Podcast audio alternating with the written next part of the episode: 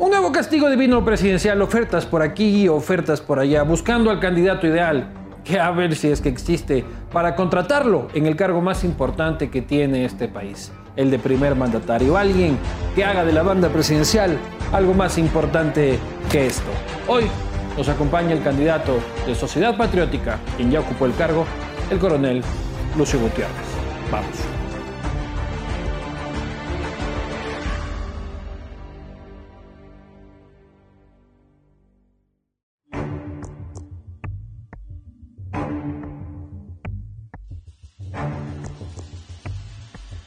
Siguiente. Siguiente. Aquí voy. Buenas tardes. Por favor. Bienvenido. Nombre. Gracias. Nombre Lucio completo. Edwin Gutiérrez Borbúa, Usted aspira al cargo de... presidente de la República del Ecuador. Primera pregunta, ¿dónde se enteró de esta vacante?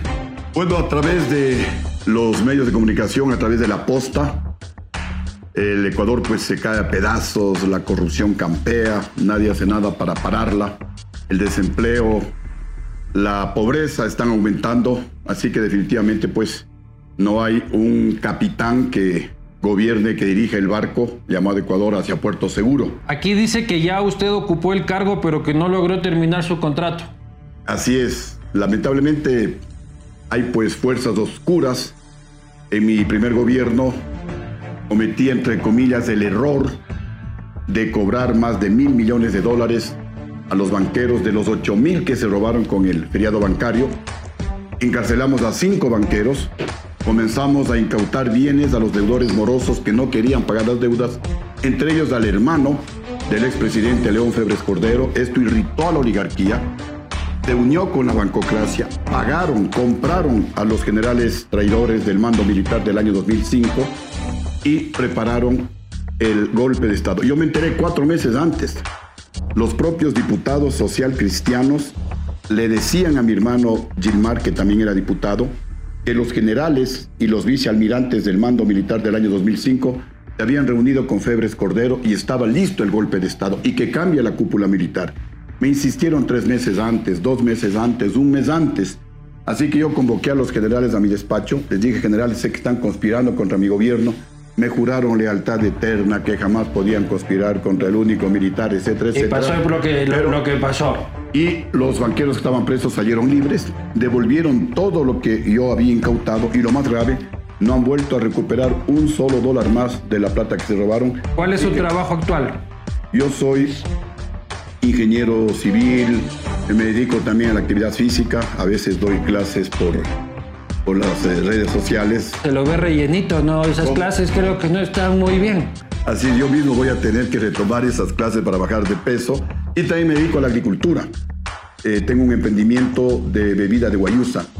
Eh, muy pronto, pues, espero que sea un boom aquí en el Ecuador. ¿Cuál ha sido la peor excusa que ha dado para no ir a trabajar? La peor excusa, no recuerdo, creo que no hay peor excusa. Por ahí, a lo mejor después de una fiesta, posiblemente, pues, Ha dicho, ha dicho que estaba enfermo cuando estaba Chuchaki. posiblemente, ¿no? Pero no recuerdo mucho porque, al menos en la milicia, eso no es permitido. ¿Ha tenido sexo en horas del trabajo? ¿Ha tenido sexo en horario de trabajo? No, porque con Jimenita pues solamente en la noche. ¿Cuántos son sus ingresos hoy? Hoy yo tengo el ingreso de expresidente de la República y también tengo el ingreso de ex eh, militar del ejército ecuatoriano. ¿Eso suma? Eso suma como 6 mil más o menos. ¿Cuál es su aspiración salarial en este cargo? Mi aspiración salarial es 3 mil dólares, porque a través de una consulta popular vamos a cambiar la constitución del Ecuador y en esa constitución aprobar- aprobaremos que nadie en el Ecuador, en el sector público, puede ganar más de 3 mil dólares. Bajaremos los sueldos. Máximo el presidente de la República 3 mil dólares y de ahí para abajo ministros, asambleístas, con la finalidad de elevar el salario mínimo vital que actualmente está en 400 dólares y que no alcanza ni para la canasta básica. ¿Qué conoce de esta empresa? Si le pregunto dónde queda el cantón Pablo VI, ¿en qué provincia queda? Pablo VI queda en la provincia de Morona, Santiago. Es. Muy bien. Última pregunta, ¿por qué tendríamos que contratarlo a usted? Porque en este momento el Ecuador necesita un presidente honrado que no robe ni deje robar a sus ministros ni altos funcionarios. Yo ya demostré que se puede gobernar el Ecuador y bien sin robarle un solo centavo al pueblo ecuatoriano. El Ecuador y más que nunca necesita un presidente patriota que ame a su pueblo, entienda que el poder es para servir a los ecuatorianos y sobre todo necesitamos un presidente con experiencia para que nos saque de esta crisis económica, social y fundamentalmente ética para que el Ecuador no se convierta en otra Venezuela. Bien, vamos a la entrevista de profundidad, vamos al castigo divino. Bienvenidos a un nuevo castigo divino presidencial. Como ya lo anunciamos, pasamos la entrevista laboral, rigurosa entrevista laboral y pasamos a la entrevista profundidad al castigo divino sin no antes. Pasamos a la entrevista, tercera vez entrevistado en este programa por cosas de la vida. Eh, buen amigo de, de, esta casa, intenta llegar por segunda ocasión a ocupar el sillón en Carondelet. Es su cuarta aventura electoral. Estamos hablando del coronel Lucio Gutiérrez. Coronel, ¿cómo le va? Todo bien y a veces muy bien, como cuando estoy en la posta, por ejemplo. Aquí le mando vea, con, con protector solar umbrella para que Jimenita no lo putee cuando vuelva a casa chorroncha ahí por no protegerse del sol. Muchísimas gracias, ¿no? Me hace mucha falta. Últimamente el sol está, pero canicular. Otra vez, coronel. Otra vez. Otra vez, todo tres, ok. Y esta es otra cuatro y es esta, pues. No, pues eh, la primera gané. Sí. Luego la, la segunda, que es la primera. La tercera, que es la segunda. Y la cuarta, que sale la tercera. Claro, entonces esta es la tercera la tercera es la vencida. La tercera que no, que, que, que... Pero bueno, ¿por qué otra vez? Porque, miren, especialmente ustedes jóvenes, si su hijo o si su padre está en peligro de muerte, ¿qué hace usted? ¿Contrata un médico con experiencia o un médico recién graduado? Contrata un médico con experiencia para que le salve la vida a su hijo o a su papá. Hoy el Ecuador es como un paciente que está en peligro de muerte. Si no elegimos adecuadamente a un presidente, al mejor presidente, el Ecuador puede convertirse en otra Venezuela y eso no quiero para mi país. Yo más que político soy patriota. Demostré cuando el 21 de enero del 2000 sacrifiqué mi carrera militar. Yo siempre fui el primero de mi promoción en todo. Estaba a pocas semanas de ir con toda mi familia como agregado militar a los Estados Unidos en una misión diplomática. Sacrifiqué eso, vine al pueblo a reclamar contra los banqueros que nos robaron más de 8 mil millones de dólares. Pero lo que no está primero ahora es en las encuestas, está ahí en el pelotón del 1%, del 2%, ya, ya, ya siendo pues, generoso todo 3%. Todo 3% fue en la encuesta. del 3.9%. Es del 3.9%. Y, en las que no publican, por ahí estamos bordeando el 10%. Ah, Así que imagínense. ¿Cuáles, cuáles, coronel, del las encuestas que no las publican. Pero sobre todo, en las de carne y hueso, yo creo que largo estamos en el primer lugar y esas son las efectivas. Ah, está primero, Lucio, dice usted. Por supuesto. ¿Cómo le va a creer esa nota tampoco? Le invito a que nos acompañen algún recorrido por los, como decía nuestro presidente Velasco Ibarra, por los caminos polvorientos de la patria y va a ver cómo hay un despertar, hay un fervor en todo el territorio ¿Pero cuánto tiene Lucio ahorita? Según Lucio. Bueno, yo no me preocupo mucho por las encuestas o por los resultados. Yo me preocupo porque el Ecuador está cayendo a pedazos el Ecuador se desangra justamente por la corrupción, por el desempleo, Vamos por la a hablar de eso, Lucio, pero hay gente que dice 17 candidatos y pagar la campaña de 17 que algunos no llegan ni al 3%. Y, y unos dirán, Lucio, ¿por qué hace gastar plata en vano? Justamente, ecuatorianos, lo primero que haremos en nuestro primer mes de gobierno será una mega consulta popular, en donde a través de un referéndum aprobaremos una nueva constitución de la República, en donde pues lo primero colocaremos el nombre de Dios al inicio de la constitución. ¿Para qué? El Estado es laico, compañero. Sí, pero eh, tenemos que ser respetuosos con nuestro creador, así como nosotros. Pero si yo no creo. Yo respeto. Y soy, si soy ateo, ¿por qué me tiene que clavar a Dios y la constitución? Porque en cambio la mayoría de ecuatorianos, por eso es una consulta. El pueblo si quiere votará sí, colocando Dios eh, y colocando a Dios al inicio de la Constitución, a todos se nos llena la refrigeradora y hay empleo para todos. Por supuesto, porque Dios nos da sabiduría a los presidentes, a los gobernantes, Dios nos va a iluminar y de esa manera pues el Ecuador va a cambiar. Luego volveremos a las tres funciones del Estado, ejecutivo, legislativo y judicial, y vamos a bajar drásticamente por pedido del pueblo ecuatoriano el número de asambleístas a no más de 60, dos asambleístas por cada provincia, más uno por cada millón o millón y medio de habitantes, de tal manera de no sobrepasar los 60 asambleístas. Vamos a reducir drásticamente los salarios. Nadie en el Ecuador ganará más de 3 mil dólares, comenzando por el presidente de la República y el resto, obviamente. Ya, pues, pero yo le digo, por ejemplo, a Ilusión. A ver, primero no estoy de acuerdo con esto de que Dios, de que por aquí, por allá, porque, porque me parece que hay que mantener al Estado laico 100%. Pero de ahí, 3 mil dólares, Lucio. 3 mil dólares, ¿cómo usted consigue que alguien deje los mejores cerebros de la patria, dejen sus actividades privadas para aportar en el Estado? Por eso mismo- un ratito. Porque, digamos, un gran abogado está en su estudio jurídico y gana 20 mil dólares mensuales. ¿Por qué va a dejar 20 mil dólares para ir a ganar 3 mil de ministro con Lucio? Para que me puteen, para que me persigan, para que se me acabe la vida. Este, entonces termina consiguiendo funcionarios de medio pelaurio que como son de medio pelo cobran por abajo. Porque 3 mil no van a terminar cobrando. A ver, esta es una misión para, lo que dice por acá, para patriotas.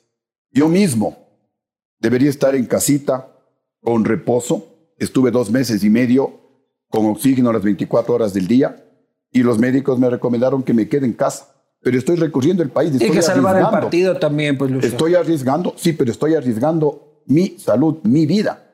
Me contagio otra vez y como me han dicho los médicos... Ya no puede no contagiarse, usted ya es inmune ya. Sí, pero Usted ya puede... según, según los médicos, y no es coincidencia, la inmunidad es para tres meses. Todo tres, no es coincidencia.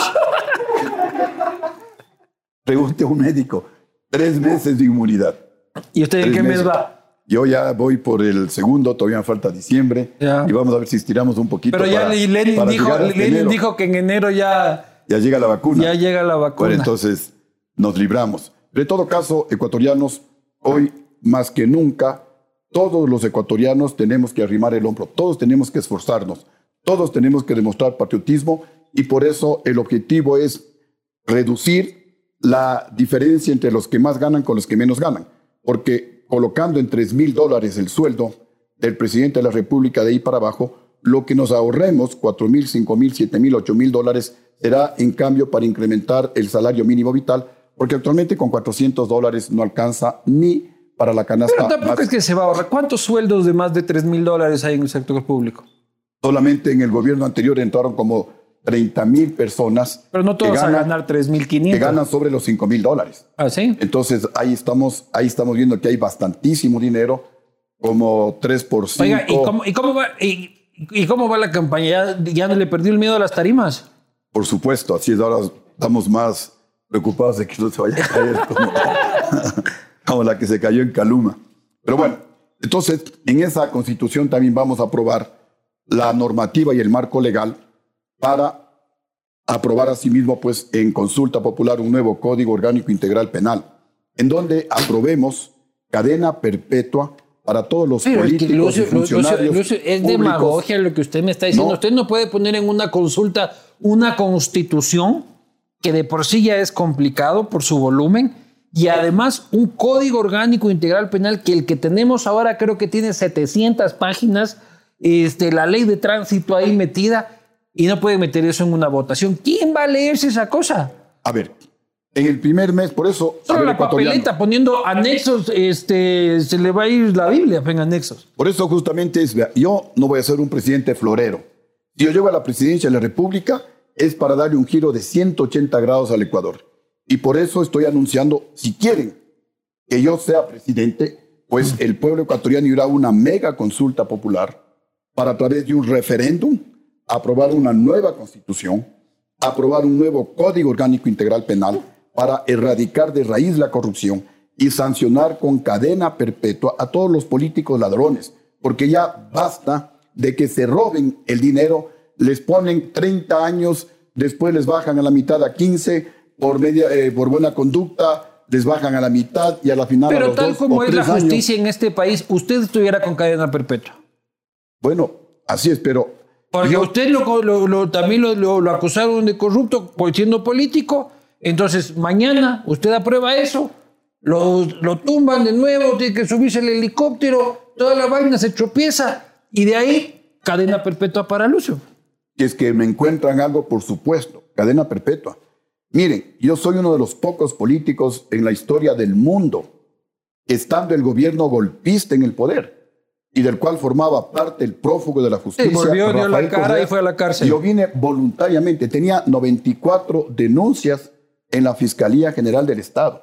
Entre las barbaridades y las calumnias que se inventaron en contra de mi gobierno, que teníamos con Gilmar pozos petroleros, que tenía casas por todo el Ecuador, haciendas, que tenía, que mi familia tenía condominios en Quito. Bueno, una serie de barbaridades. Pero, y mi esposa Jimena me pedía que por favor no regrese al Ecuador, que no renuncie al asilo político, porque todos los abogados le recomendaban que no venga al Ecuador, que me van a poner 30 años. Yo les decía, cuando uno tiene la verdad, uno se le enfrenta al mundo y se le vence. ¿Qué más del gobierno golpista del vicepresidente Palacio quería demostrar al mundo, primero al Ecuador y al mundo, por qué el golpe de Estado? Querían inventarse algo para justificar lo injustificable. Y no Y aquí hay pudieron. algo que decir a favor de Lucio, que Lucio puede ir al supermercado y no lo potean. Usted, usted anda por la calle y la gente le sale con alguna huevada. No, yo voy por la calle y la gente me saluda, algunos me abrazan. Hubo un tiempo que sí algunos- le, sí le hubiese metido su puteada. O sea, poco tiempo después de los forajidos, así como Lucio en el parque vacilando el patín, solo, tranquilo tampoco. Mire, yo camino solo. Algunas veces me he topado, creo que en un par de ocasiones hemos saludado con usted, solo. En la 18, dice usted ahí. Pero no Y se ya cogió la fecha. Pero no avise, chuta, cuidado, Jimenita me cae con... Nos hemos topado con usted y, y con mucha gente haciendo cola en el banco para hacer alguna gestión Y la gente que solo... Mira la Lucio. gente- no. Mira Lucio. La, la gente y algunos ojalá me estén escuchando, me dicen, Lucio, que así harían todos los expresidentes. Otros me dicen, Lucio, ojalá viniera acá Rafael Correa para caerle a huevazos. Y otros le dicen, Lucio, la cagaste también. O todos son viva Lucio, La viva Lucio. Sí me recrimina, me dice, Lucio, estábamos bien contigo, Ah. pero de gana te fuiste. Te gana. te Entonces, fuiste. yo... ¿Por qué te fuiste, Lucio? ¿Por Sí. qué te fuiste? Y hay gente, sobre todo gente del pueblo, que me abraza, especialmente las señoras, y les agradezco, lloran, y me hasta ahora. Lucio, contigo estábamos bien. Te fuiste. Pero nadie y le dice, Lucio, la cagaste. En, en otras palabras, no, sí, Lucio, la cagaste, eh, porque te fuiste, pero yo no me fui. Me A mí, votaron. los generales traidores me sacaron a la fuerza de mi despacho. Lamentablemente la historia ecuatoriana está escrita con verdades a medias y mentiras completas como esta, que Rafael Correa 10 años repitió Lucio huyó, Lucio cobarde, Lucio ladrón, y el Lucio cobarde y el Lucio ladrón vino al penal García Moreno a dar la cara, Y y el el, otro Lucio el cobarde. Camina por todo el Ecuador dando la cara. El otro Yo- sí no puede ir ni a la tienda, ¿no? el otro no puede ni siquiera en, en Bélgica, puede caminar solo si no está con guardaespaldas. Lamentablemente también algunos ecuatorianos, muy pocos, todavía están con la venda en los ojos, con el tapón en los oídos, porque Teleamazonas decía Lucio huyó. Y entonces ya dice Lucio huyó. Yo les digo, el que huye no vuelve, pues. ¿Y usted, ya ¿Quién le? ¿Y usted ya le perdonó a Teleamazonas? Ya les he perdonado, yo he perdonado a todo el mundo. ¿Y le dan chance en Teleamazonas de ir a hablar y todo? Jamás me invitan a una entrevista, Puta, no, a pesar de que, aquí hay que decir la verdad. Claro. Eh, cuando estaba en juego la frecuencia de Teleamazonas, muchos áulicos me decían que votemos, que le quitemos la frecuencia a Teleamazonas. Yo tenía esa ¿Cuándo fue posibilidad. ¿Cuándo hay la renovación de las frecuencias? Pero en su gobierno. yo, en mi gobierno. Y yo le dispuse al delegado del presidente de la República que vote a favor de mantener la frecuencia en Teleamazonas.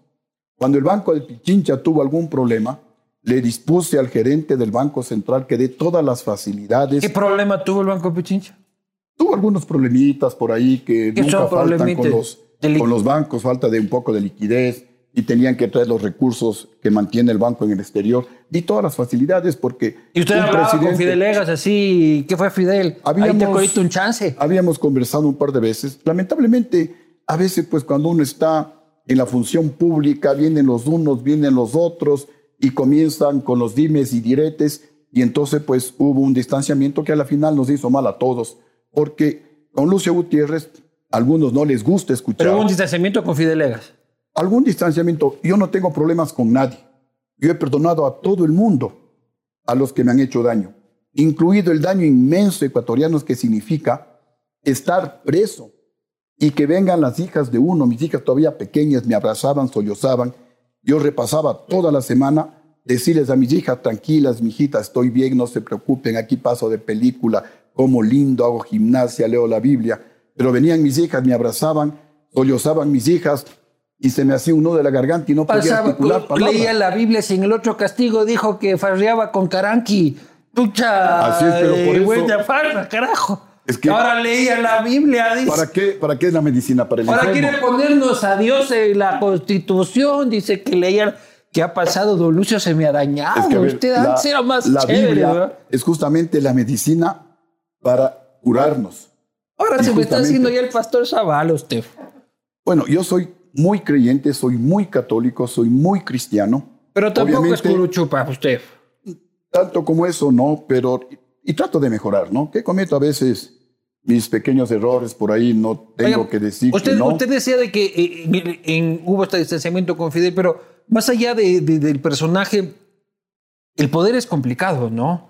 O sea, Sí. estar en el poder, al principio, todo el mundo era Lucio, qué bonito que eres, Lucio tal y cual, Lucio que... Bueno, todavía me dicen qué bonito que... A Eso ya no sé quién estará... ¿Quién, quién tendrá esos problemas de visión? Ya no es mi problema, jefe coronel. Tienen, que ir a, A hacerse ver, a un oculista, pero- creo que se llama, ¿no? Pero, ¿cómo son estas mieles del poder que, que, que, que, atrapan a un presidente? A ver, el presidente no tiene que dejarse engañar, no tiene que dejarse adular.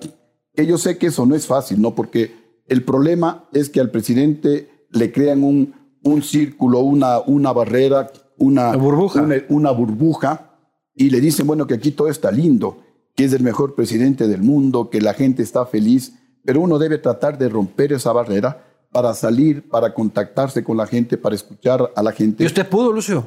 Yo, de alguna manera, sí, sí pude, pero también eh, a lo, sobre el tema del, del golpe de Estado, y yo pido perdón al pueblo ecuatoriano porque fue mi error. Yo convoqué, como les dije, a los generales y creí en la palabra de los generales y no en las advertencias de los diputados social cristianos. Inclusive el propio jefe de bloque del Partido Social Cristiano, Pascual del Chopo, a través de Gilmar Gutiérrez, me pedía que cambiemos a la cúpula militar. Le trajimos al general Wilson Torres, A ver, los, los, los- usted dice que los socialcristianos le pedían cambiar a la cúpula que usted no cambió y que luego lo tumbó. Pero usted Es- culpa a los socialcristianos de haberlo tumbado. Pero aquí dice que los socialcristianos más bien le estaban advirtiendo, oye, esos panas A te ver. van a tumbar. Como en todos los partidos, pues también hay sus, hay sus divisiones en los partidos políticos. Usted dice Y que el- el Chopo estaba del lado de los buenos. el, eh, del Chopo y la mayoría de los diputados social cristianos me advertían que cambia la cúpula militar, que los generales y los vicealmirantes se habían reunido con Febres Cordero y el golpe estaba listo. Estaban preparando la estrategia, había que culparle a Lucio Gutiérrez de traerle a Bucarán, había que culparle a Lucio Gutiérrez de la Pichicorte. Y también me enjuiciaron por traerle a Bucarán, me enjuiciaron por la Pichicorte y todo fueron calumnias. Ahora que vea, y ahora que vea a su amigo Bucarami en la situación en la que está, ¿qué opina? Bueno, que... Porque es su pan. Así es, o sea, una cosa es ser amigo y otra cosa es ser cómplice. Aquí tiene que actuar la justicia. La justicia Pero usted tendrá, cómo que le ser- huele, le huele que Abdalá y Jacobito son culpables. tendrá que actuar la justicia y la justicia tiene que ser implacable. Usted habla Por con él. ejemplo, si yo llego a ser presidente, conmigo habrá cadena perpetua.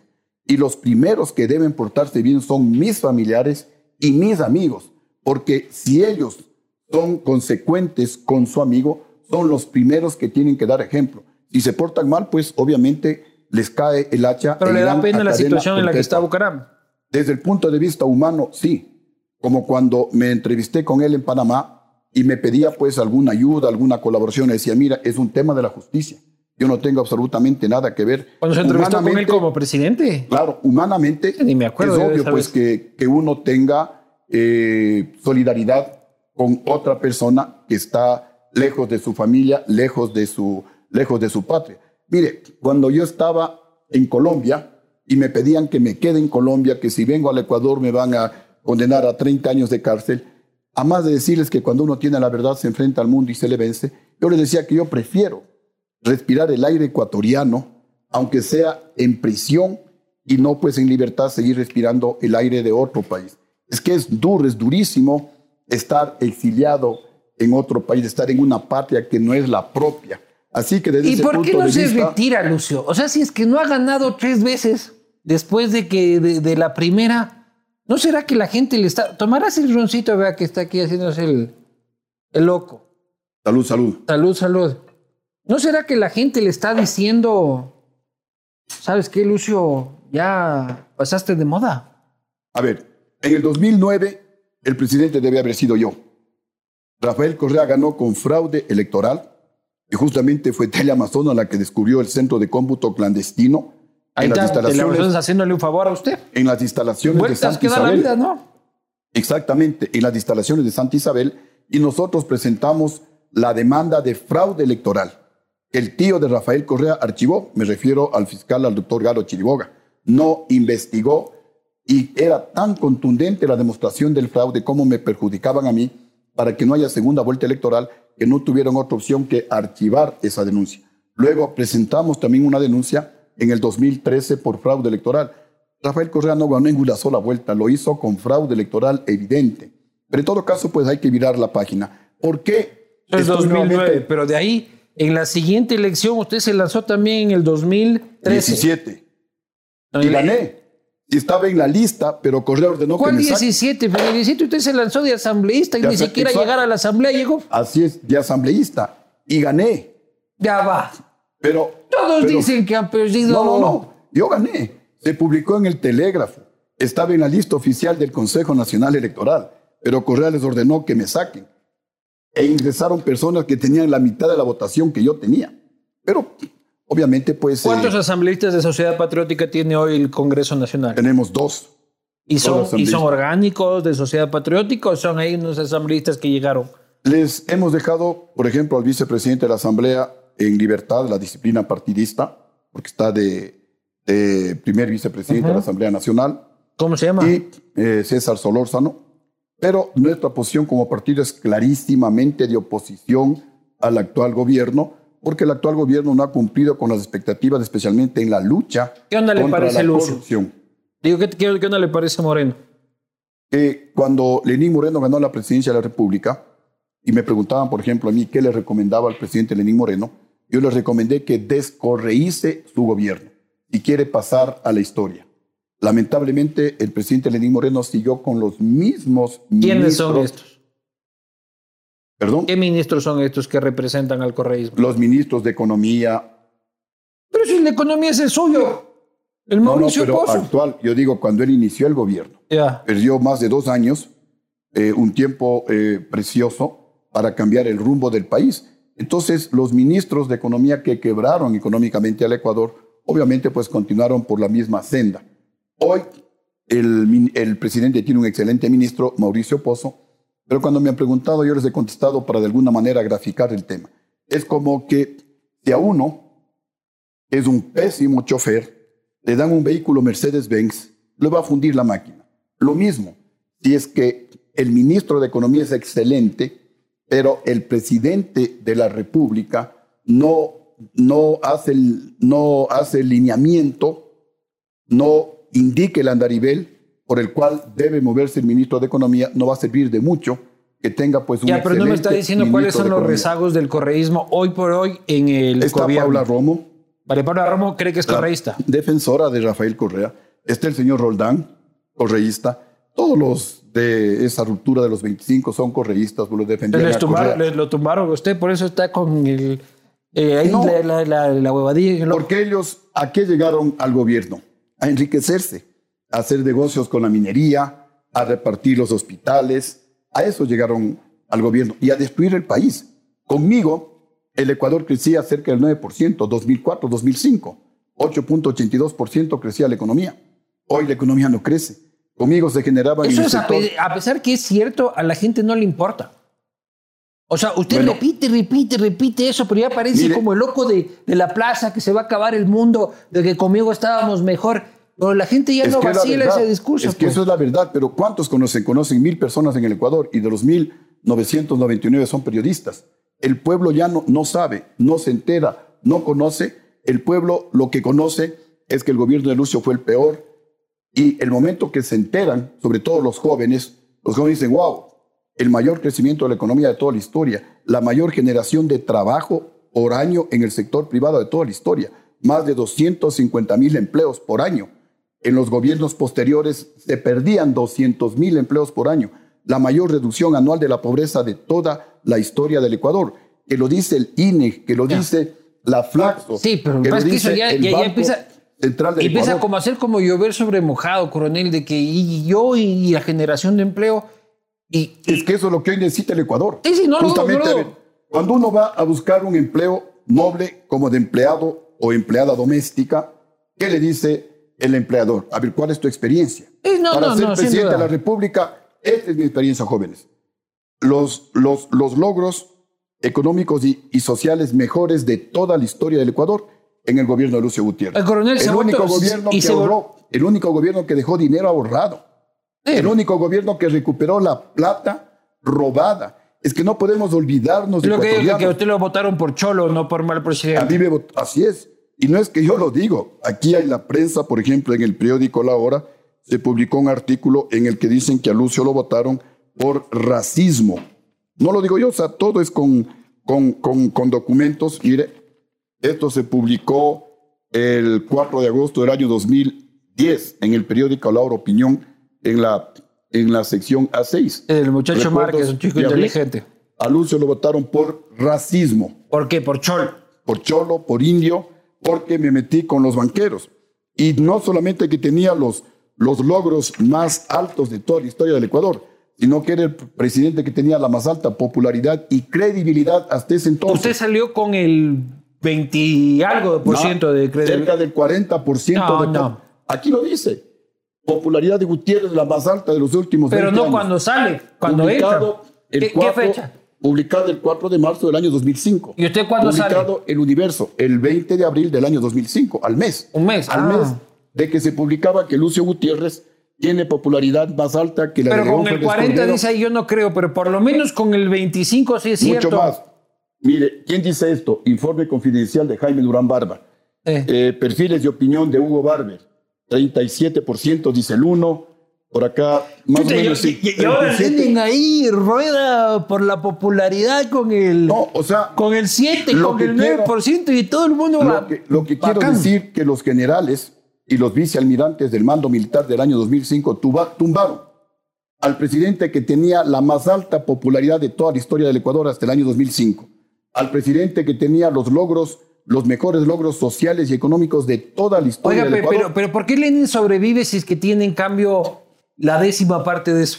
porque ya los generales aprendieron, sobre todo los generales nuevos, no son ambiciosos, no se dejan comprar por las oligarquías y aprendieron pues de que en un golpe los que más pierden son los más pobres del país, porque son los que se quedan sin trabajo, son los que no pueden entrar a la Entonces, ¿usted cree que tenemos unas fuerzas armadas más democráticas, más institucionales? mucho más institucionales, mucho más visionarias, no se dejan comprar, porque este golpe dado por los generales usted cree que es gratis. Esto no fue gratis. Ya, ya, A pero lo que digo es que usted ve ahora los, los militares mucho más eh, este, instituciones y a los policías, porque yo a los policías los veo atrás de María Paula Romo de cheerleader, es ahí, dame una R, dame una O, dame una M, dame una O. A ver, la institución policial es la otra que yo quiero muchísimo, no solamente a mi, Pero hay a pito entre milicos y, y chapas, ¿no? A rato sí, pero la institución policial también es muy noble. Obviamente cumplen órdenes y tienen que de alguna manera pues sostener al régimen democrático mientras no incurra en robos como lamentablemente incurrió el gobierno anterior, el de Rafael Correa. ¿Y este? Y este también, también, pero posiblemente ¿Cómo no ve tan usted ahí al cuantiosos. comandante Carrillo ahí?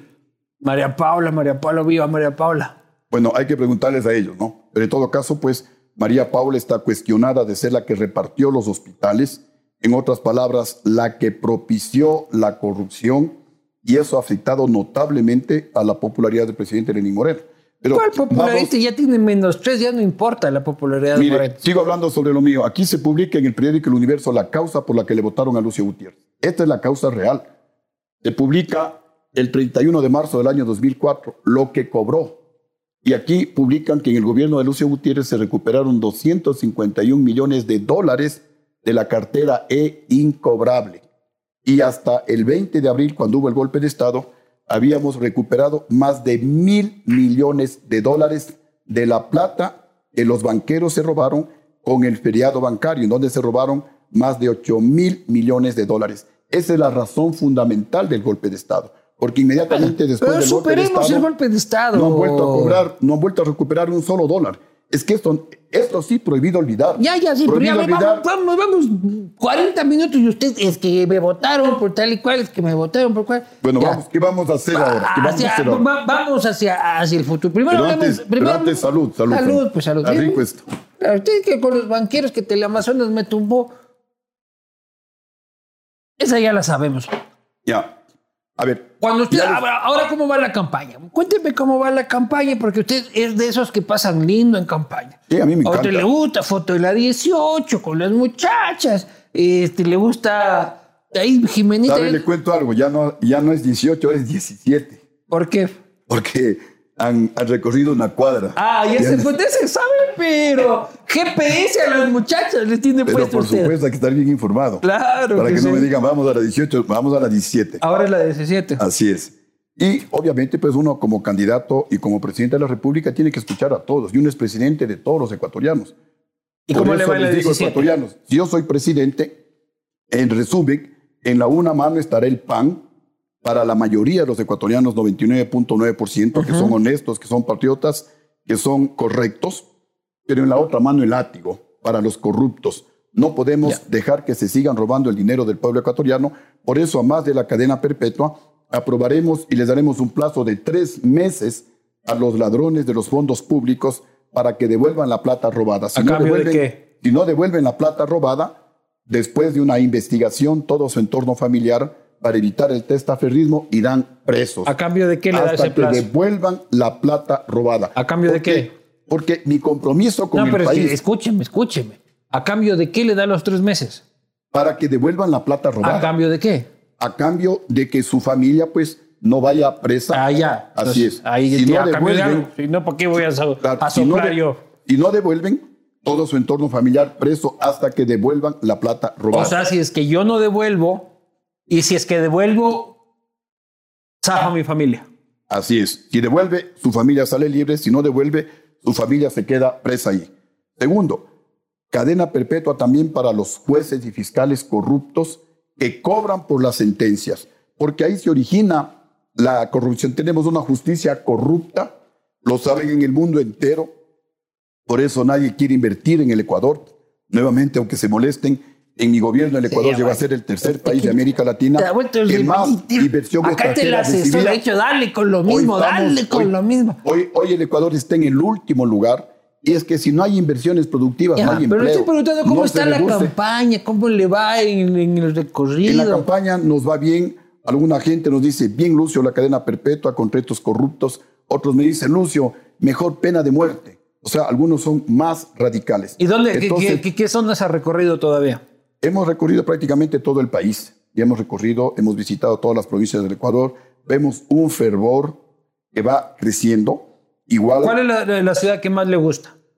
todas. No, no, todas. pero si digamos, usted es quiteño, tiene un cariño especial por Tena, pero si usted pudiera irse, porque yo me fuera a vivir a, a Manta, si me dicen, mañana Luchito, ¿dónde quieres vivir? Pucha, mañana frente al mar, a Manta, ceviche jipijapa, la ciudad está bonita, Lucio, ¿a dónde se va? Bueno, eh, hay, hay varias, toda la Sierra Central. Pero si es que elige, no, de un punto. O se viene conmigo a Manta. a mí me encanta Quito, ¿no? No, pues A mi de aquí, familia. pues. Segundo, el Tena. Claro, Tercero, yo creo que Guayaquil es una bonita ciudad para vivir. Hay muchas, ¿no? Es la 16, no es la 17. La 17. Eh, Es la 16 para estar cerca de la 17 y por si acaso se vuelve la 18. Exacto, así es. Sí, también, ¿por qué decir que no? Nunca Claro. digas nunca jamás. Aunque no voy por allá, sino solamente por trabajo, pero uno ¿Y cómo le ve a la decir- gente? ¿Y cómo hacer campaña en tiempos de COVID? Sí, la situación no es fácil, es un riesgo permanente que uno corre, pero como decía hace un momento, la situación del país es tan crítica que uno tiene que correr ese riesgo y conversar, por ejemplo, con los jóvenes y decirles a los jóvenes que nuestra propuesta para salvar al planeta, para convertirnos en líderes Para mundiales en salvar la al lucha, planeta. Sí, en la Ella lucha está como la Alvarito, ¿no? Vamos a proponer algo que ya lo intentó el gobierno anterior sin éxito. Vamos a proponer dejar toda la minería bajo tierra, con la condición de que el mundo nos dé el equivalente en dinero. Porque eso no funcionó, a un eso no funcionó. Sí, pero no funcionó porque el presidente anterior no quería que el dinero vaya a un fideicomiso. Pero si le puso a su Ivonne Baki a esa vaina, pues. Comenzaron a recaudar dinero, pero cuando el mundo exigió que ese dinero vaya a un fideicomiso, ¿qué les dijo Correa? Métase la plata por las orejas. Entonces la gente tampoco le iba a dar la plata a Correa para que se la gaste, se la, se compre aviones, eh, eh, comience a comprar conciencia, se gasten en la corrupción. Nosotros le vamos a decir al mundo esa plata va a ir a un fideicomiso con dos únicos objetivos. Pagar la deuda social, por un lado, y por otro O lado, sea, no pagar, minería con Lucio. pagar la deuda ambiental. No minería con Vamos a Lucio. proponer dejar bajo tierra, ¿no? A ver qué... Y si es que no funciona, ay, yo propuse la típica, ¿no? Así es. Si Yo es que no propuse, funciona- pero ya no hubo chance, así que toma tu No, minería. si es que no funciona, porque también uno tiene que tener un plan B. Si no funciona, el plan B es la minería del Ecuador para los ecuatorianos. Con nosotros no habrán ¿Cómo esas para los ecuatorianos? Y nosotros no sabemos de ese negocio. A ver, ¿qué es lo que Imagínate, usted le da a un ecuatoriano que anda, explota aquí, medio Zamora con... con, con aquí vamos A ver, a, ¿qué es ir este, con el mercurio a votar así. Más bien tenemos que traer a los que más saben, a los que tienen la mayor tecnología. Este, le damos aquí al maestro Quilodaña, la mina de la esquina. A ver, ecuatorianos, es que justamente por eso uno tiene que recorrer el país y ver cómo están destruyendo la patria, cómo están destruyendo provincias como La minería ilegal. como la provincia del Oro. No, no, La con legal. las grandes empresas, especialmente chinas, que están pero devastando las, las, eh, las montañas nuestras y se llevan en peso la tierra y nadie controla, nadie sabe qué nomás están llevando en esos contenedores. Si yo llego a ser presidente, la minería, repito, será para los ecuatorianos. Las empresas extranjeras, ¿qué es lo que hacen? Se llevan la plata, se llevan el oro y lo único que queda para el Ecuador es destrucción, ríos muertos. Entonces, ¿qué es lo Los que vamos a chinos hacer? tal vez sí, pero en general la inversión extranjera, y, y no, Bueno. no todos son malos, que vienen de afuera, son malos, hay que darle al de aquí, de... de- Por de eso la- mismo, ecuatorianos, yo no voy a ser un presidente florero. Si quieren cambios radicales, voten por Lucio Gutiérrez.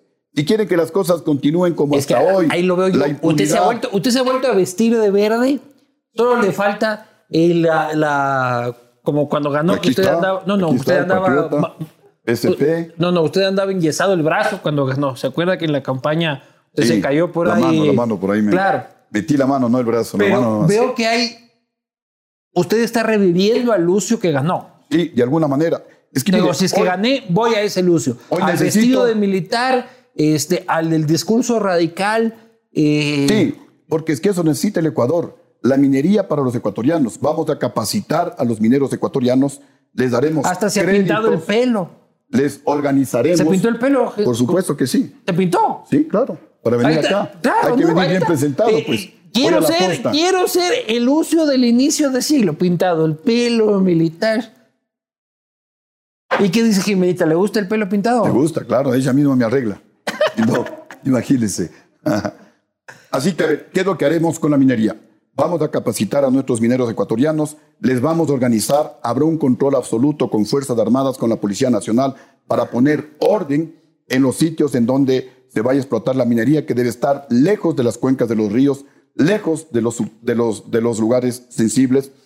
El Banco Central tendrá una agencia para que el oro no se vaya de contrabando a los, a los, eh, a los países, sino el Banco Central les pague el precio justo por el oro, por el cobre, por el litio, por todos los minerales que se están eh, explotando, de tal manera que la riqueza se quede en el Ecuador, para que el Ecuador crezca y no suceda como ahora que la riqueza se va a los otros países para el desarrollo de las otras naciones y aquí solamente queda destrucción.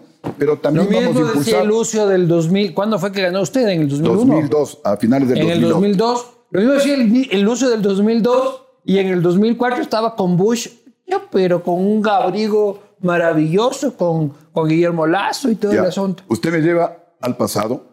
Entonces, recordemos que el gobierno que más redujo la pobreza de toda la Pero historia no, del le estoy Ecuador. preguntando del discurso, no del dato. eh, por eso, pero estamos hablando del, del pasado. Mire lo que dice lo que dice el periódico El Comercio. ¿Cuántas veces ha usted impreso esos? Varias que es- veces es claro.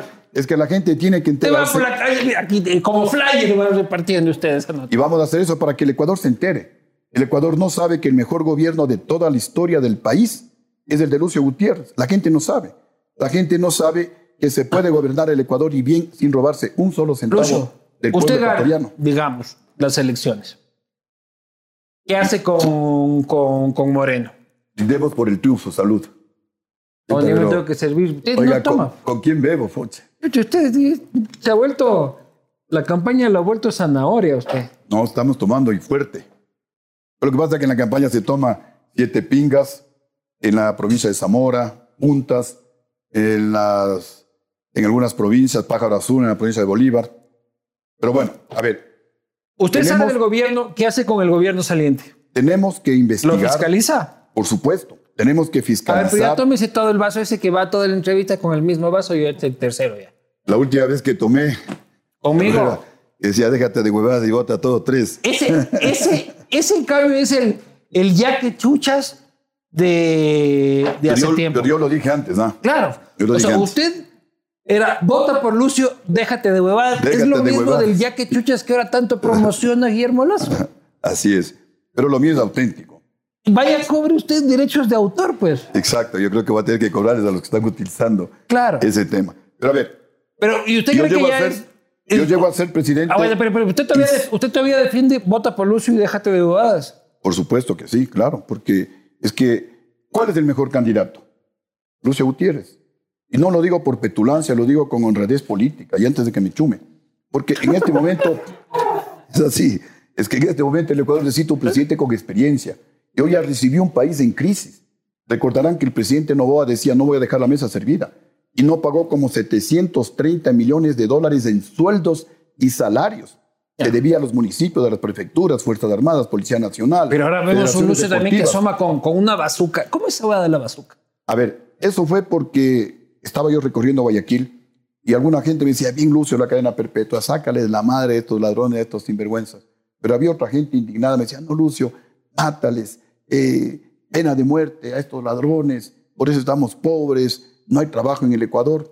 Entonces estábamos en una reunión política en la casa de, de unos amigos y por ahí alguien encuentra un estuche de ¿Cómo es esa Lobo. huevada? Pues, o sea, uno está en una reunión con unos panas y un pana tiene una bazuca. Sí, o sea, ¿qué tipo de panas tiene usted? ver, Porque es- mi- yo, voy, yo voy a las fiestas de mis amigos y nadie tiene una bazuca. Bueno, si va a la mía, de pronto puede encontrar una bazooka. Hijo puta, ¿qué es pana lo suyo? sea? No es necesariamente o no es eh, estrictamente una bazooka. ¿Qué es? Es un estuche de cohete low que se lo arma de esta manera, eh, haciendo fuerza en direcciones contrarias. Queda armado el, el cohete low, se dispara. Y esto te y lo tenía un civil. ¿Perdón? Y esto lo tenía un civil. Sí, lo tenía un civil que había hecho, me parece que la construcción, que se había retirado, creo que de Fuerzas Un Armadas. civil tenía un cohete. Sí. Y estaba chupando con no- Lucio y le dicen, mira lo que tengo y usted hace un video. A ver, no es un cohete, es un estuche que ya no sirve para nada ese Ah, estuche. ya. De un cohete low que dejó de utilizarse en Fuerzas Ah, Armadas. el cohete se mete ahí. Así es. A usted nos, nos huevió entonces a todos con que era bazooka. Yo no, lo que dije es que a todos los ¿Cómo le corruptos- voy a creer, Lucio, si hasta en la bazooka me mintió? Yo no dije bazooka. Eso fue la gente que dijo que el la bazucazo. Yo lo único que dije es a los corruptos Fuego que se bajen contigo. de la avioneta, fuego contigo. Eso fue lo que dije. Y la gente ¿Y comenzó a los que se suban al helicóptero? a los que también fuego contigo. Mire, sobre el tema del helicóptero, para que también quede claro, hubo un programa en, eh, en un canal, El Amazonas va de nuevo. no, Ecoavisa, Ya. en el programa de Tania Tinoco, en donde el periodista les pregunta a los trabajadores del Palacio de Carondelet si es que es cierto que al presidente de la República, Lucio Gutiérrez, le drogaron. Y ellos dijeron que sí, porque a mí me drogaron el día anterior. Aquí la historia un poquito larga, pero rapidísimo. El golpe de Estado quisieron dar el 15 de abril del año 2005, cuando los generales traidores dejaron sin seguridad el Palacio de Carondelet. Y tuvimos que defender el Palacio de Carondelet con la guardia, con el escuadrón de honores de la Presidencia de la República y conmigo mismo al mando. Ahí les convoqué cerca de la una de la mañana al mando militar y al mando policial. Y nuevamente mi error, les traté de traidores, iba a tomar medidas y tenía que haberles cambiado el lunes y no les cambié, porque ya el miércoles fue el golpe de Estado. Entonces, para que no reaccione como reaccioné el 15 de abril, los generales, utilizando al médico que era un capitán del ejército, me sugirió que como ya las manifestaciones habían caído de intensidad, que sería bueno que duerma y me ofreció unos sedantes. Una pepa, le metieron una pepa. Así es, yo. Eso no me ha contado usted. Así es que muchas cosas no las he hecho públicas para no. Algunos pueden decir ya. O sea, me, ha dicho que dice que pero lo, lo, drogaron. Me, me drogaron.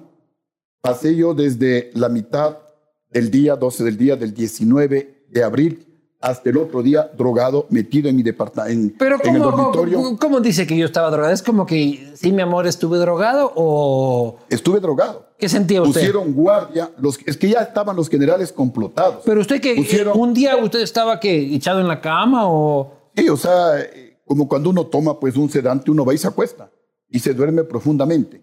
A mi esposa no le dejaron ingresar al, a la residencia del presidente de la República los compañeros querían darme a conocer la resolución que había preparado, el, borrador de la resolución que había preparado. Y usted no lo cuidaba nadie, o sea, Lucio este estaba votado en el palacio.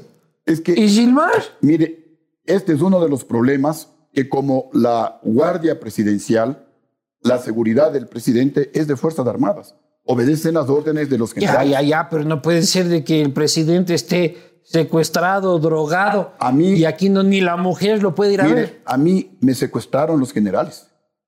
A mí me secuestraron, y no digo Fuerzas Armadas, los generales. Primero me drogaron. No lo digo yo. ¿Y le gustó? Lo dice el programa. ¿Le gustó, pero ¿le gustó o no le gustó? ¿Cómo me va a gustar? Porque si hubiera estado en sano juicio, hubiera cambiado a la cúpula militar y no había golpe de Estado y el Ecuador se salvaba. Te la receta al general hasta ahora. ¿Cómo fue lo que me diste ahí en el 2004? Mire, no permitieron que, que algunos compañeros me hagan conocer el proyecto de resolución realizado por el diputado. Si es que es como usted dice, es terrible. Por el diputado Rivera, en donde Ramiro me Rivera. Eh, de la democracia popular. De la democracia popular, en donde me quitaban el respaldo por abandono del cargo. No permitieron que ellos ingresen. Me querían informar que los generales se habían puesto de acuerdo con los diputados porque al principio los diputados pedían que los generales me quiten el respaldo, los generales no, que los diputados... vamos a superar el tema. Filmaron un video en donde los generales me quitaban el respaldo el, el día anterior al golpe de Estado.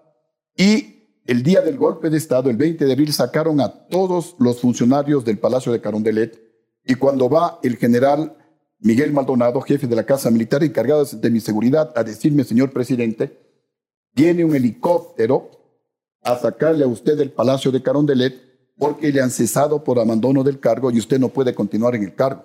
Obviamente le mandé sacando de mi oficina diciéndole al presidente, soy yo, yo me quedo en el despacho y yo sigo siendo presidente, esté en donde esté. Luego vino otro general con el, con el, con el general Maldonado, el general Hugo Guerrón y 40 soldados. Ya, Lucio, eso, ya, contó, ya contó en, eso ya contó en el castigo anterior. y me sacan a la fuerza. Tómese ese trago entero. Salud, salud. Este, porque necesito. Pero brinde conmigo, que, que me deja. Es que Correa mintió durante pero, pero 10 años. Que es... Lucio huyó. Yo jamás huí ya, ya, pero supérelo. Usted necesita un psicólogo. Usted necesita un psicólogo para hablar del futuro entonces, y no solo no del me pasado. dé trago, usted no me da trago, entonces me no, sale pues el tómese, ahí, le tengo servido otro. Desde lo más profundo de mi Dáseme reciente y va con la pendejada. Pero bueno, vamos, ¿qué vamos a hacer para no, no, no, no, aguántese un rato. A ver. En economía, punto número uno.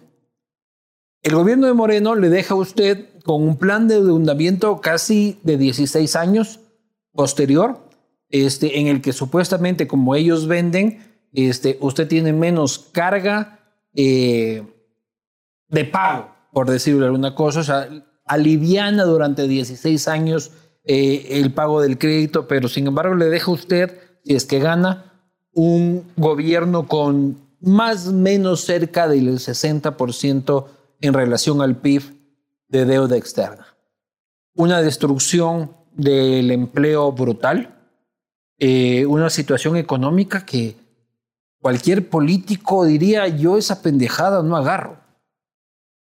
Justamente ecuatorianos, porque sé la situación dramática. No, no me saque papelitos, hábleme usted. Bueno, pues no le saco, pero aquí dice que el único gobierno que redujo la deuda externa es Hace el die- gobierno de 20 Lucio. Gutiérrez y nosotros la redujimos a 10 mil millones de dólares y hoy pues bordea los 60, 70 mil. ¿Va a llamar a Mauricio Pozo otra vez? dólares.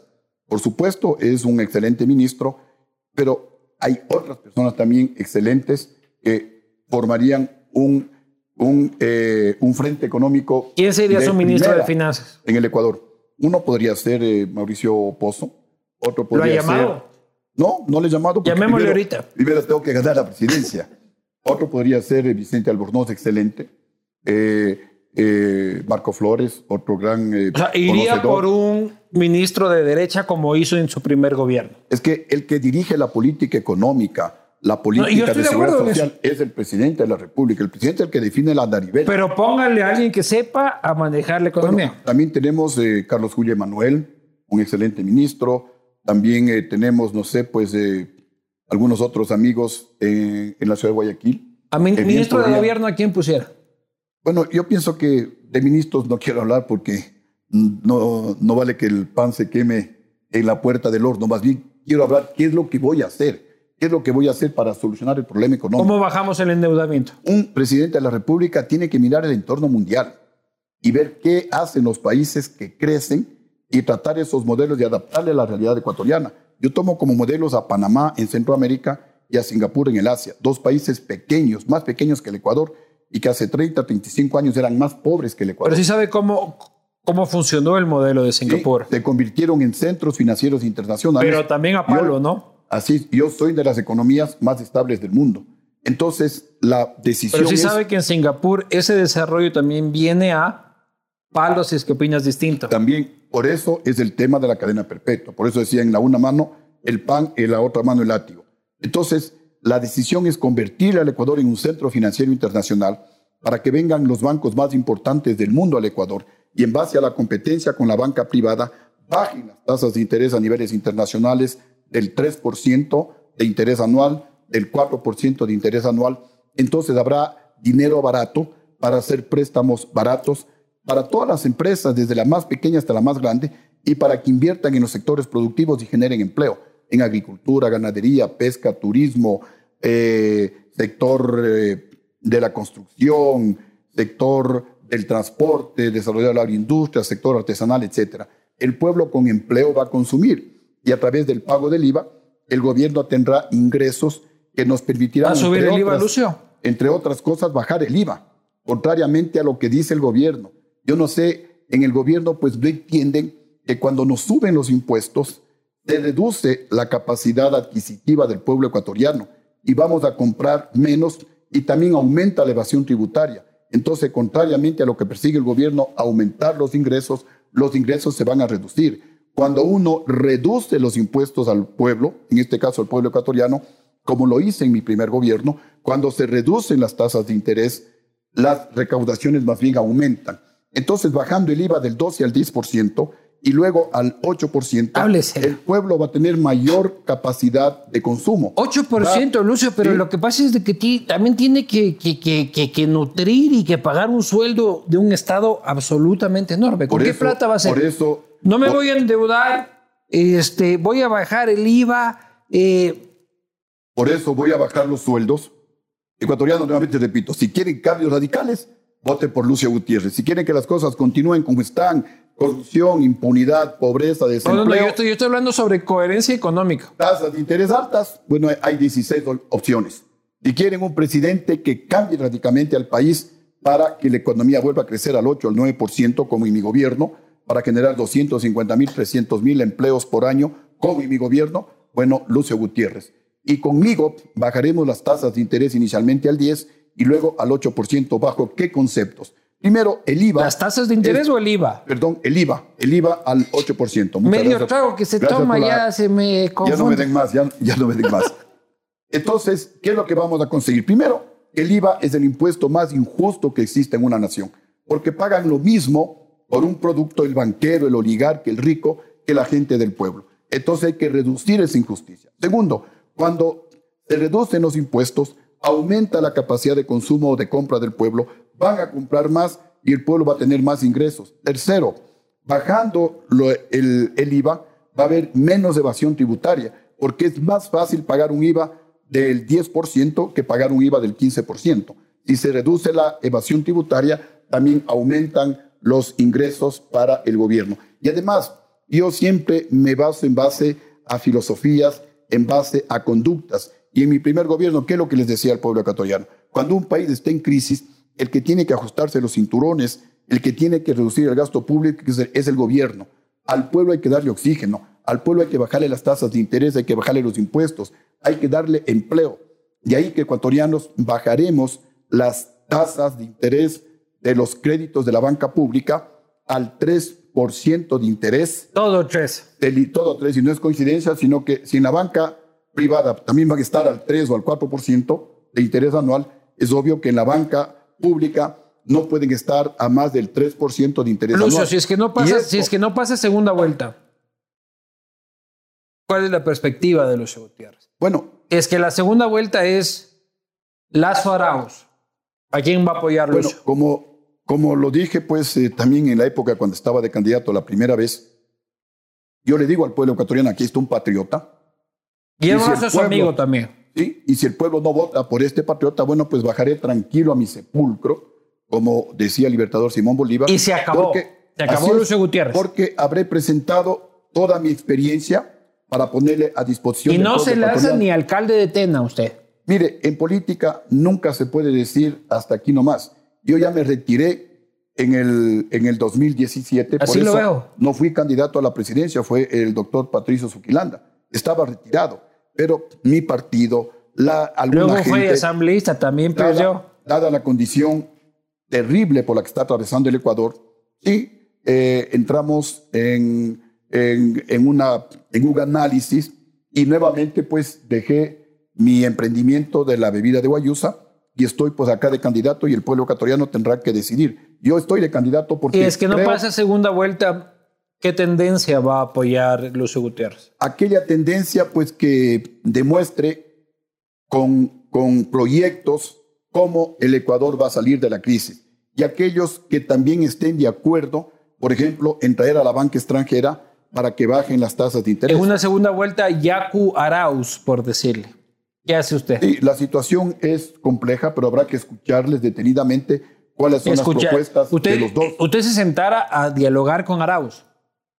Mire, yo no tengo problemas absolutamente con nadie, sobre todo cuando se tratan sobre temas nacionales. Hay una ¿Hablaría con el correísmo entonces? No, difícilmente dialogaríamos porque lamentablemente pues es gente cerrada, es gente que no recapacita, es gente que no reflexiona, es gente que está lavada el cerebro y dice, sí, Correa robó, pero hizo obra. Entonces yo no compagino con esa gente. Una nación sin principios está destinada a fracasar. Y ahí que vamos a cambiar el pensum de estudios en la educación primaria para darle valores al joven, al niño, al adolescente, volver a materias como cívica, ética, moral, lugar natal, historia de límites, porque más que tecnócratas, lo que necesitamos son ciudadanos que cuando salgan a servir al sector público o privado, lo hagan justamente a eso, a servir a la sociedad y no a robar como lamentablemente hoy ocurre. Y en la educación secundaria volveremos a los tres a, las tres especialidades que teníamos cuando yo era presidente, físico, matemático, químico, biólogo y sociales, para irle preparando al futuro profesional en su carrera. Si quiero ser ingeniero, pues voy a ir con bases en matemáticas, trigonometría, física, etc. Si quiero ser médico, voy a ir con bases en anatomía, fisiología, biología, etc. Lo que hoy no está sucediendo. Y en la universidad volveremos, como en mi gobierno, a libre ingreso a la universidad y los jóvenes escogerán libremente su carrera universitaria. Y el cuarto nivel será gratuito para los estudiantes, para los profesionales de clase media hacia abajo, porque lamentablemente el título de cuarto nivel Masterado gratis para todo el mundo. Para los profesionales de clase media hacia abajo, porque actualmente ¿Que los va a dar quién? A la gente la universidad pública. En las universidades públicas, a la gente del pueblo. ¿Y eso a quién va a pagar? El, gobierno nacional. los ecuatorianos. Así es, justamente para eso es el Centro Financiero Internacional, para que vengan los bancos, hagan bajar las tasas de interés, la gente consuma y el gobierno tenga. Preguntas de Twitter, mi coronel. Clemente Pérez, ¿va a poner el Pichi Castro de ministro de Justicia? Miren, esos correístas ya cambien, también ya maduren, hagan preguntas coherentes para contestar. Este no es correcta, sí, sí, sí, lo caso, pues no. Ya. Carlos Landazori, su movimiento estaría dispuesto a generar una ley que promueva la cobertura de seguros médicos a usuarios del cannabis y productos con cannabis. ¿Qué onda usted y el cannabis? mire, es pro cannabis. Así es. Nosotros vamos, como ya le hemos dicho, a impulsar industrias ecológicas como la del cáñamo, por ejemplo, y dando un apoyo fundamental a los pequeños, porque lamentablemente la ley que se aprobó y el reglamento en el Ministerio de Agricultura, como siempre, favorecen a los grandes productores. Si yo llego a ser presidente, vamos a romper todos los monopolios. Hay cuatro o cinco familias de exportadores que tienen el monopolio y explotan a los pequeños productores bananeros, a los pequeños productores camaroneros. Su pana Alvarito, pues es su pana. El que sea. Una cosa es que sean amigos, pero si yo soy presidente, me cumplen la ley. Alvarito no le dejan ser candidato. ¿Qué opina de eso? Es un error. Debería ser. debería ser porque todos los ecuatorianos tenemos derecho a elegir y a ser elegidos y para eso están las urnas. Lo que sí pedirle al Consejo Nacional Electoral que respete la voluntad del pueblo ecuatoriano expresada en las urnas, cuidado apagones, cuidado pues ya esté todo, preparado. El apagón electoral digital ya es una tradición nacional. Sí, pero cuidado. Es como tomarse un canelazo y fiestas de Quito. Pero cuidado, sucede lo que pasó en Bolivia. Esa es la recomendación a los tres que hacen la mayoría en el Consejo Nacional Electoral. Es que son tres, o sea, no es coincidencia. Eh, ¿Cuáles son estos tres? Es coincidencia mejor. La nueva mayoría. Bueno, está el Partido Social Cristiano, está el partido de gobierno y está Rafael Correa. Son los que hacen mayoría. Ah, la vieja, la, vieja mayoría. Electoral, así es. Que se miren en el espejo de lo que pasó en Bolivia y que respeten la voluntad del pueblo ecuatoriano. Si gana la presidencia y lo quieren derrocar otra vez, ¿qué haría? Uno, se fuga en helicóptero. Dos, se rompe la camisa y se golpea el pecho al estilo Mashi.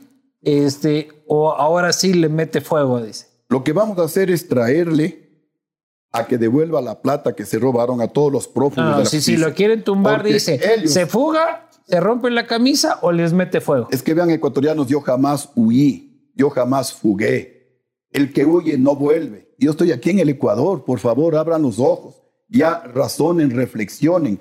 El que huyó es el que está en Bélgica. El honesto, el honrado da la cara. El ladrón huye. El ladrón está prófugo de la justicia. ¿Cuándo firma Los Readistas parte 2? Dice. ¿Perdón? ¿Y cuándo firma Los, readis, los Raidistas parte 2? Que es cuando tuvo la experiencia cinematográfica acá, mi coronel. Eh, yo siempre estoy dispuesto a apoyar a la cultura, al arte y también es otro de los compromisos que asumiremos como, como gobierno nacional y para eso necesitamos recursos. Tenemos que apoyar al arte, tenemos que apoyar a la cultura, porque aquí hay excelentes eh, genios. pero está si va a firmar la segunda parte de la película. Por supuesto que sí. Que si va a meter, dice Gonzalo Vallancela, que si va a meter al gobierno a los primos, cuñados, hijos, hermanos, tíos, primos de la mujer, sobrinos, etc. La respuesta Eso le costó. Es no. Eso le costó. Mire, inventaron. Ya. También tengo que explicarles. En mi gobierno yo decreté la austeridad yo mismo me bajé el sueldo el 20%. Ya, pero ahí cometió un error porque. Entonces, ¿qué es lo que la gente recuerda a su gobierno como nepotismo. Pero miren, el nepotismo es una infracción, es un delito, es sancionado con cárcel. Yo vine a la cárcel a dar la cara. Sí, Lucio, pero sí cometí, sí cometió usted errores. No hay nepotismo. Que de los dos hermanos. ¿Qué es de, don Napoleón? Por eso voy a, voy a explicarles. De los dos hermanos que somos nosotros, Tres estuvieron en cargos públicos. Napoleón Villa. Tres, justamente tres. Sí, tres, queda así, o sea, son coincidencias. Por eso el tres es el. Es tres de mis ñaños fueron a Napoleón Villa estuvo dos meses en el Fondo de Solidaridad, no designado por mí. Yo pedí la ya, opinión pero terminó siendo una persona del Procurador General del Estado, Ramón Jiménez, procurador saliente. No tenía nada que ver conmigo. Y él dijo que no hay nepotismo porque yo no lo nombro lo estaban nombrando los delegados del Fondo de Solidaridad, pero Napoleón Villa, consciente, sensible, con la opinión pública, salió a los dos meses y lo investigaron tanto como a mí y no encontraron absolutamente nada. ¿Qué es de la vida de Napoleón Villa? Está ahí eh, restableciéndose de la muerte de mi hermana, de mi, primera hermana, lamentablemente pues, murió ah, hace cerca de dos años, muchas gracias. Y Napoleón pues sigue siendo, eh, fue una víctima, una víctima de, ese odio político porque le persiguieron, casi que destruyeron una familia y no encontraron absolutamente ¿Y nada. Renan Borbúa? Él fue diputado electo por el pueblo ecuatoriano. Una hermana estuvo también dos meses en el Banco del Estado, dos meses en un cargo secundaria, secundario como secretaria. Y solamente una hermana estuvo cerca de dos años en el consulado del Ecuador en Argentina. Pero miren, solamente en el gobierno anterior al mío, el hermano del presidente de la República era presidente del CONAM, del Consejo Nacional de Ricardo Organización, como decir cinco ministerios, y ahí sí la oligarquía calladito. El hermano del canciller de la Ahora República. la hija, de, la hija de Lenin también de, Exacto. de embajadora, digo, de, de delegada del Ecuador en la ONU. el hermano del canciller de la República. Pero lo uno no embajador. justifica lo otro, Sí, Lucio. por eso digo, ya respondí, eso no va a ocurrir, es un error. Cero panda, cero familia en el gobierno de Lucio. no se volverá a repetir de llegar a la presidencia de la República, pero así como reconozco ese error, tengo que ser enfático.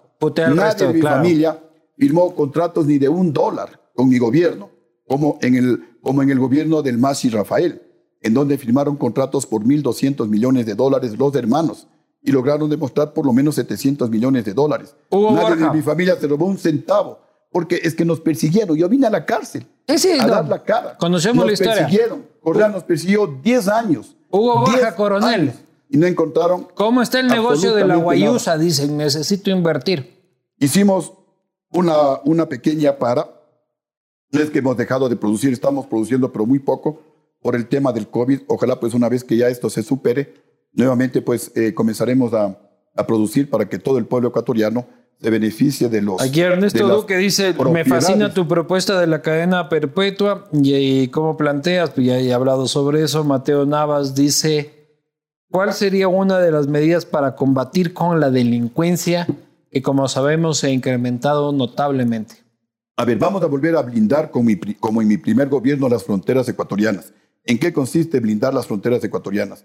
En volver a pedir el pasado judicial, como lo hice en mi primer gobierno y que Rafael Correa retiró ese requisito y por eso es que el Ecuador se convirtió en un basurero de la delincuencia internacional, porque aquí hay mafias de todo lado, de Asia, de África, del el Caribe, de los países Pasado latinoamericanos judicial para vivir en Ecuador. el pasado judicial. Los extranjeros, como siempre, son recibidos con los brazos abiertos, los que vienen a conocer, a invertir, a hacer turismo, a trabajar en el Ecuador. Pero no podemos decir lo mismo de aquellos extranjeros que nos vienen a robar, que nos vienen a matar. Así que vamos a filtrar el ingreso de los extranjeros a nuestro país, porque primero está la seguridad Lucio es el. Bolsonaro de, de, de ahora, ¿no? No, no tanto eso, en algunas cosas podríamos coincidir, pero primero está la seguridad de mi país. Eso hicimos en, el primer, en mi primer gobierno y miren, había una delincuencia que se podía tolerar, porque cuando Ahora hay mucha delincuencia, jodidos. un país se vuelve inviable, por eso nadie quiere invertir en el Ecuador. Mire el sicariato. Así que volveremos ecuatorianos también y se aprobará en consulta popular la ley para aportar armas como defensa personal y para disuadir a los sicarios que sigan actuando en ventaja como lamentablemente hoy lo están haciendo en nuestro país. Y vamos a revertir todas esas leyes que justamente Paula Romo las impulsó para favorecer a los delincuentes. Un gobierno tiene que defender a su pueblo, un gobierno tiene que defender a los ciudadanos y no favorecer a los delincuentes como lamentablemente todas esas leyes ambiguas está, eh, están defendiendo a los delincuentes. Y por supuesto que eliminaremos esa tabla de consumo de drogas porque hemos perdido toda una generación y cuando recorro el país las madres desesperadas Sí, me dicen, duda. Lucio, está bien la cadena perpetua, está bien que vengan los bancos extranjeros, pero por favor, Lucio, elimina la tabla de consumo de drogas, así que vamos a actuar en esa, en esa dirección. También quiero decirles a los jóvenes que yo llego a ser presidente, el transporte público urbano será gratuito. Chucha, Lucio, ya Vamos está a incentivar- populista. Vamos a incentivar el uso del transporte público No puede ir. y que los que tienen A vehículos... ver, a ver, a ver, Lucio, y- Lucio, Lucio, Lucio, Pero, a ver, Lucio, a ver, Lucio. pero Pero lo que pasa es de que un bus tiene, digamos, aquí en Quito, uno paga 25 centavos por ir de aquí a allá. De por sí ya no cubre los gastos del bus, que no ha sido revisada su tarifa en 17 años. Y usted dice que va a incrementar ese subsidio. Por supuesto. Cuando para colmo ni siquiera a es ver, competencia suya, ver, Lucio. déjeme- ni siquiera es competencia suya, porque el pasaje urbano es competencia de los municipios. A ver, nuevamente, ecuatorianos, si quieren un presidente que haga cambios radicales en No, el Ecuador, no, no. Lucio Gutiérrez. No, pero un, Si pues, un presidente que, que, que se ciña a la ley. Bueno, si no, ahí están 16 opciones. Yo llego a ser presidente, el transporte público urbano en el Ecuador será gratuito. pero eso ¿Con es de los finalidad? municipios. Va a, Pero reti- déjeme va a retirar la competencia. El- yo soy el presidente de la República. No, no, eso no. el no, presidente no, no. manda y todo se aprobará a través de consulta popular. Claro, Nada- no, es que Lucio, primero, es que perdón, perdón, perdón que sea insistente, pero lo que pasa es de que usted está aquí metiéndose en una competencia municipal. Hoy por hoy, los municipios son los que manejan la tarifa urbana de transporte público. Pero porque el usted gobierno... lo que dice es de que usted va a retirar esa competencia de los municipios. Vamos a retirar esta competencia de los municipios, aprobaremos todo lo que tengamos que aprobar, las leyes respectivas a través de consulta popular, nada a través del Que Congreso. acabó la, E- la, la NT, la ATM de Guayaquil y todo el asunto. todo aquello que se oponga al libre tránsito, al bienestar de los conductores, pues tendrá que ser eliminado. ¿Por qué el transporte público Está urbano gratuito? Primero, para reducir drásticamente la emisión de gases tóxicos que afectan a la destrucción de la capa de ozono. En segundo lugar, para reducir también drásticamente la congestión vehicular en ciudades grandes, Quito, Guayaquil, Machala, Puerto Viejo, Cuenca, etcétera. Tercero, también la gente se va a ahorrar algunos, algunos dólares, 50, 60 dólares al mes, que, que les va a caer bien, especialmente a la gente pobre. Incentivaremos el uso de vehículos eléctricos, tanto personales como públicos, y también pues el transporte que ya se está de alguna manera, que ya está calando en el Ecuador, que es el uso de la bicicleta, y otros sistemas de movilización que no contaminen. Porque en este eje queremos ser uno de los países responsables en el mundo y líderes en el mundo en la lucha por conservar al planeta. Ya le hemos agredido demasiado al planeta y tenemos que escuchar los reclamos que nos está haciendo el planeta con los terremotos, con los tsunamis, con los calores excesivos, con los fríos intensos, porque de acuerdo a las proyecciones de aquí a 50 años, el daño va a ser terrible para las futuras generaciones si hoy no actuamos con responsabilidad. Por eso la propuesta de dejar la minería bajo tierra, por eso la propuesta de impulsar proyectos ecológicos como el cáñamo, por ejemplo, porque los productos que se realizan del cáñamo no contaminan y por eso el proyecto del transporte público urbano gratuito para reducir la emisión de gases tóxicos.